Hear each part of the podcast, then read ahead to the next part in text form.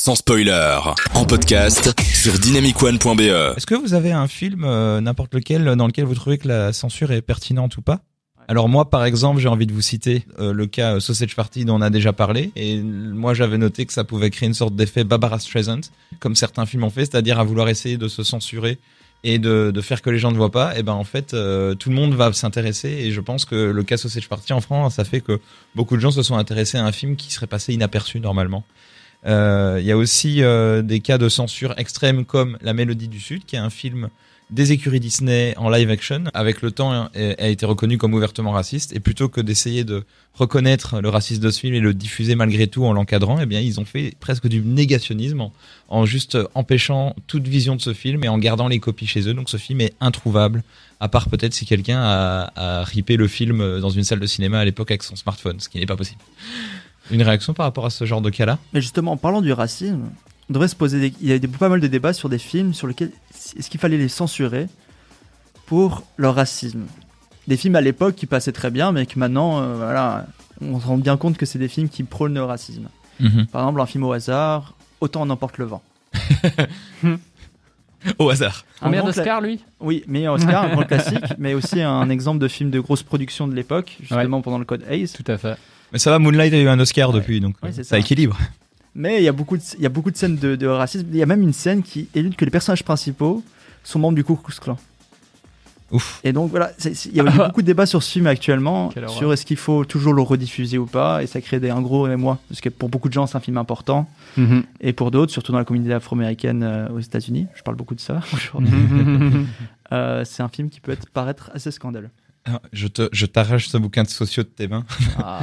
non, non. En même temps, moi, je pense, c'est bien que ces œuvres soient accessibles. C'est un peu le, la discussion. Bon, autant cette émission sera censurée de toute façon. C'est un peu comme le Common Camp, parce qu'il faut le rendre accessible maintenant que c'est une œuvre libre.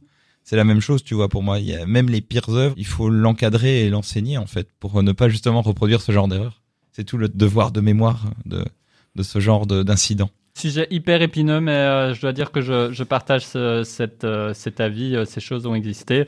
On peut ne plus les mettre en valeur comme avant et reconnaître leurs torts, hyper important. Mais de là à les modifier, là, on perd une partie. c'est comme si on n'avait rien appris, quoi. C'est comme si on dit non, c'est pas arrivé. on nie, on met sous le tapis, et je pense pas que ce soit une solution.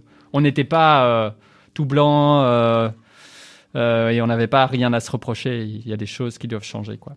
Dans un autre cas, par exemple, avec le film Un chien andalou, là, par exemple, c'est un film qui est censuré, mais qui, lui, ne demande pas de travail de mémoire pour le conserver. C'est un film, en fait, qui a plutôt révolutionné son époque par sa narration et qui a, voulu être censuré, notamment parce qu'il était très novateur et que les gens n'étaient pas habitués à ce genre de format-là. Donc là, c'est une sorte de censure avant-gardiste de quelque chose de, complètement révolutionnaire. Est-ce que tu peux euh, situer un peu le, film euh, le film de Un chien andalou, qui est un film surréaliste réalisé par Luis Buñuel et Salvatore Dali, et qui date des, je veux pas dire n'importe quoi, que 1929. Très bien, merci. C'est un film muet avec de la musique euh, en fond, euh, comme comme euh, l'époque d'où tu viens, Thierry.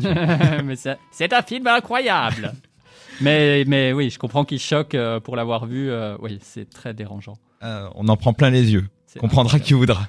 vraiment super. Mais voilà, ce genre de film-là, par exemple, c'est des films qui s'affranchissent des règles. Et là aussi, on crée à la censure euh, pour pas les mêmes raisons. C'est ça qui est particulier. Dans un autre style, Qui veut la peau de Roger Rabbit, qui est un cas de censure particulier en lui-même d'école parce que là c'est un film qui est assez révolutionnaire dans sa technique et qui a voulu en fait euh, prendre des personnages de Warner et des personnages de Disney et qui et qui a voulu mélanger les deux univers mais là avec des batailles juridiques entre les deux maisons qui voulaient toutes les deux avoir la grosse part du gâteau, ils ont réussi à trouver une solution où en gros les personnages devaient apparaître euh, autant Bugs Bunny que Mickey la même durée en secondes dans le film. Et bah, les réalisateurs, malgré cette sorte de censure, en tout cas cette sorte de règle complètement casse-tête et compliquée à respecter, eh ben, ils ont un peu triché en rajoutant des, des petites images subliminales dans le film, notamment en rajoutant quelques secondes de Bugs Bunny cachées par-ci par-là, genre de choses. Ça c'est plus euh, bon enfant, mais on voit bien que euh, derrière des règles juridiques absurdes, on peut se retrouver avec des cas de censure et de contournement de censure tout au temps absurde. Ça me fait penser à Taxi Téhéran de Jafar Panahi, dont vous avez peut-être entendu parler. Et qu'est-ce qui se passe dans... Oui, bah, euh, le réalisateur qui a, qui a censuré dans son pays. Oui, et qui du coup euh, ne trouve d'autre moyen que de se mettre dans un taxi et mettre une webcam et de faire le web taxi belge mais en Iran quoi. Le Waouh Cette Je l'ai pas vu. comparaison est di- ouais, ce film est incroyable, ce film est génial et, et il a gagné, euh, je sais pas, à Berlin des trucs ou. Mais j'imagine en Iran, il n'y a pas beaucoup de films qui passent. Euh, en Iran, alors euh, pour avoir euh, été dans le comité de sélection du Bruxelles Short Film Festival l'année dernière, euh, le cinéma iranien se porte bien. J'ai vu beaucoup de propositions iraniennes. Donc euh, non, le cinéma iranien, ils ont une vraie politique cinéma. Après, euh, la ligne éditoriale, ça, ça se discute comme pour tout pays, mais, mais en attendant, oui, non, le cinéma iranien, il est. Mais voilà, il y a quelques cas particuliers. Je veux dire, le cas Marjane Satrapi, c'est un cas particulier. C'est- Elle, elle est iranienne, mais elle n'a plus le droit d'aller en Iran, par exemple. Et elle parle de, elle parle relativement en mal de ce pays qu'elle a connu. Donc euh, c'est c'est c'est toutes des rapports de force. euh, Brad. Pitt, euh, qui a tourné 7 ans au Tibet, euh, a été interdit du pays pendant, euh, pendant 20 ans. Il a été interdit d'aller en, en Chine, puisque, euh, comme vous le savez, euh, la Chine ne reconnaît pas trop euh, l'existence euh, du, Tibet, du, du Tibet. Et donc, effectivement, la censure, c'est intéressant. Justement, en parlant de la Chine, Ouais. on a beaucoup parlé des États-Unis. Alors qu'en fait derrière, Mais Ouais, c'est vrai qu'il y a beaucoup de vrai. pays où il y a des censures assez intéressantes à étudier. La, la Chine, c'est un cas particulier. Ouais, Il y a beaucoup de choses qui sont censurées. Donc il y a un leur code ACE qui est Ouais, en à fait. vigueur. tout à fait. Et il y avait, j'avais vu une- quelque chose d'intéressant sur les films d'horreur en ah. Chine. En quoi ils Mhm. étaient tous nuls, à cause, principalement à cause du, du code de censure. Ok. Et par exemple, il y a des choses qui sont impossibles à montrer. Il y a beaucoup de choses sur les superstitions. Oui, tout à fait. Tout à fait. On peut pas montrer parce que c'est montré comme non rationnel et tout ça. Et donc dans les films d'horreur, ils doivent à chaque fois quand il y a un fantôme, un monstre, tout ça, ils doivent le allumer les lumières. Ils doivent le justifier, comme dans un Scooby-Doo. Ah non, en fait, c'était un vrai humain. C'est ça. Donc à la fois, le film doit faire des pirouettes pour pouvoir justifier son existence. Ah mais quand quand t'as cette règle-là, justement, t'en joues. Il y a moyen de se marrer, justement. Alors il y a un film dont je n'ai pas le titre euh, qui joue là-dessus justement, qui euh, joue sur les euh, malédictions. Ah, donc c'est une femme qui se fait euh, punir pour adultère, elle est, elle est tuée et elle maudit tout le village.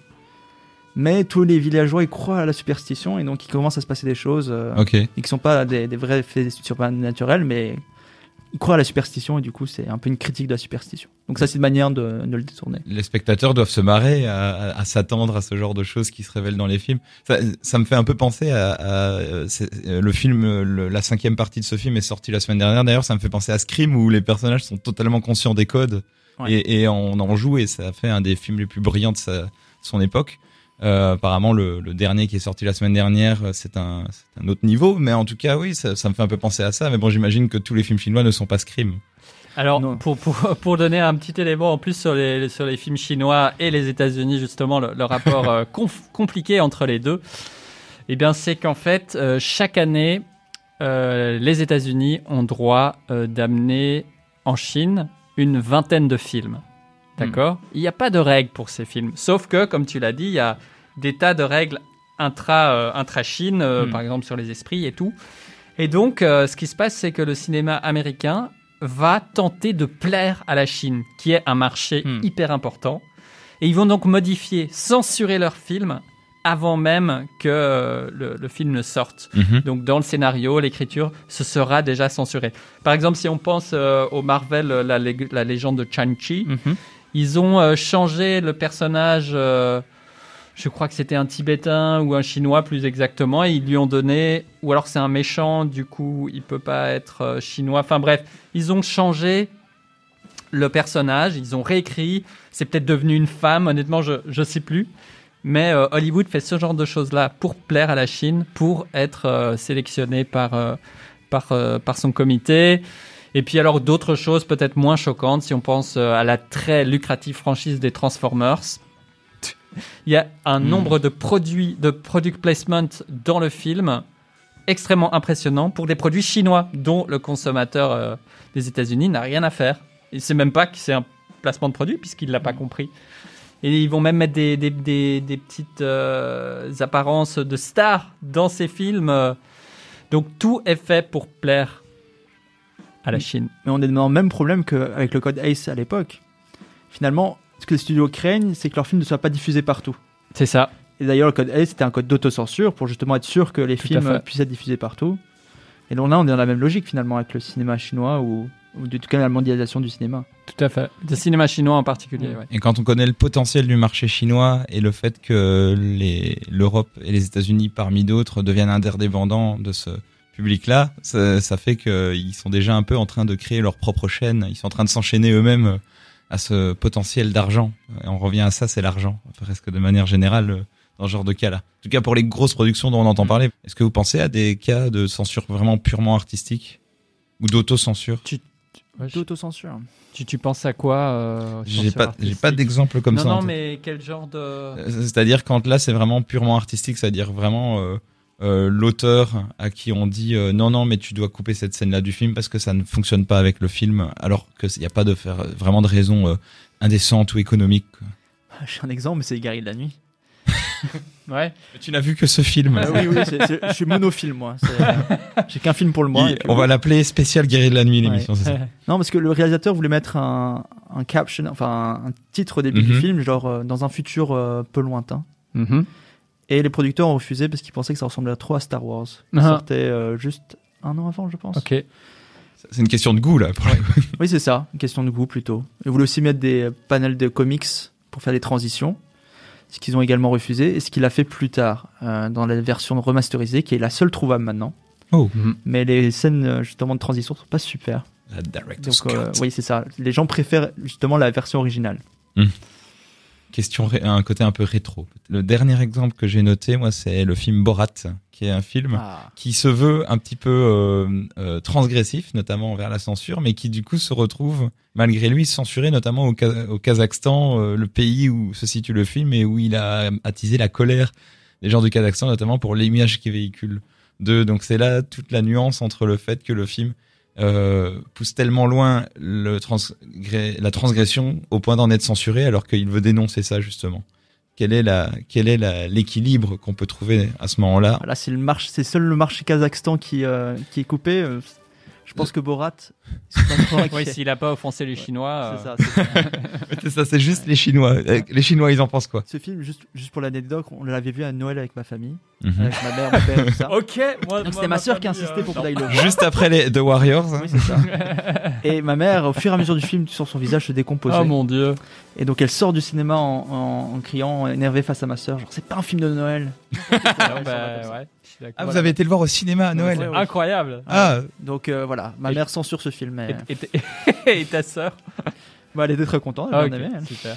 Euh, je sais pas si le film a spécialement été euh, au Kazakhstan censuré ou en tout cas que dans ce pays-là, mais en tout cas il a il a eu beaucoup de ré- un peu comme Sausage Party quoi. Il y a eu des levées et, et notamment sans doute euh, de la censure à certains endroits, mais en, mais en tout cas c'est euh, vous serez pas surpris de vous dire que c'est un film qui n'a pas plu à tout le monde pour le Mm. coup. Ah oui, ça c'est sûr. Parce qu'il est, il est un peu sur la provoque, et c'est ça aussi, la provoque, c'est pas un peu un élément vers la censure, ou inversement, l'un ne nourrit-il pas l'autre? Pour Sausage Party, ce qui, ce qui- je pense pas qu'on en a parlé, mais ce qui m'étonne vraiment dans ce film, et je pense que c'est un message du film, que le- enfin le film essaie de faire passer, c'est que les parents et les gens étaient scandalisés par le sexe qui avait présent dans le film, mais pas du tout la violence.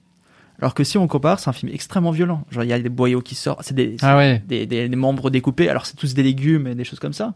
Mais bon, dans la scène de sexe, c'est aussi des légumes. Oui, Est-ce que est-ce donc, que ouais. est-ce que c'est drôle euh, le moment où euh, les, les boyaux sortent ou est-ce que c'est choquant?